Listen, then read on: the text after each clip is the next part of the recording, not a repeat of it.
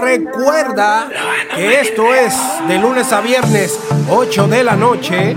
Lunes a viernes, 8 de la noche, solamente por la plataforma número uno de todo Latinoamérica, desde la radio online para el planeta entero. Sonido Urbano Radio.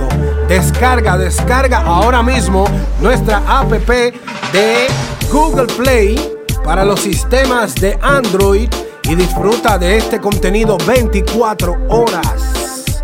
Y viene comentario del día. Y este comentario viene como estuvimos hablando un poquito ayer, en el día de ayer, del manejo de los cantantes urbanos.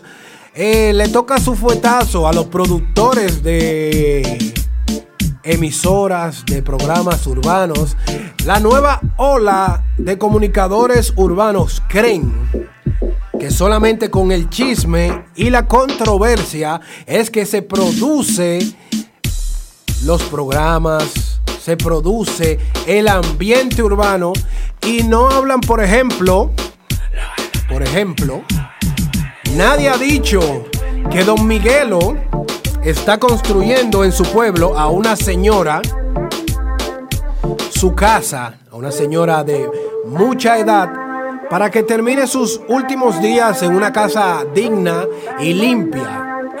Pero como no es un chisme, nadie, nadie informa sobre eso.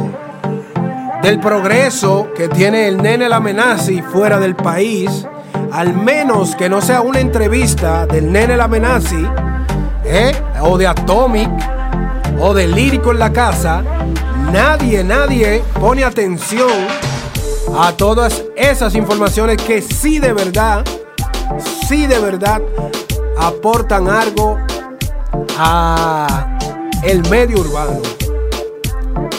Al parecer, a muchos de los productores, locutores urbanos, comunicadores urbanos, se le está cayendo la casa encima y la gente se está hartando del mismo chimoteo que ya, ya se ve que es demasiado fingido cada show que ellos hacen diario para poder seguir en este mundo del entretenimiento. Bendiciones y seguimos con más música en la verdadera Sonido Urbano Radio.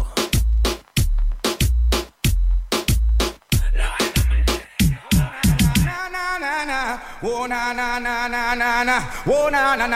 It's.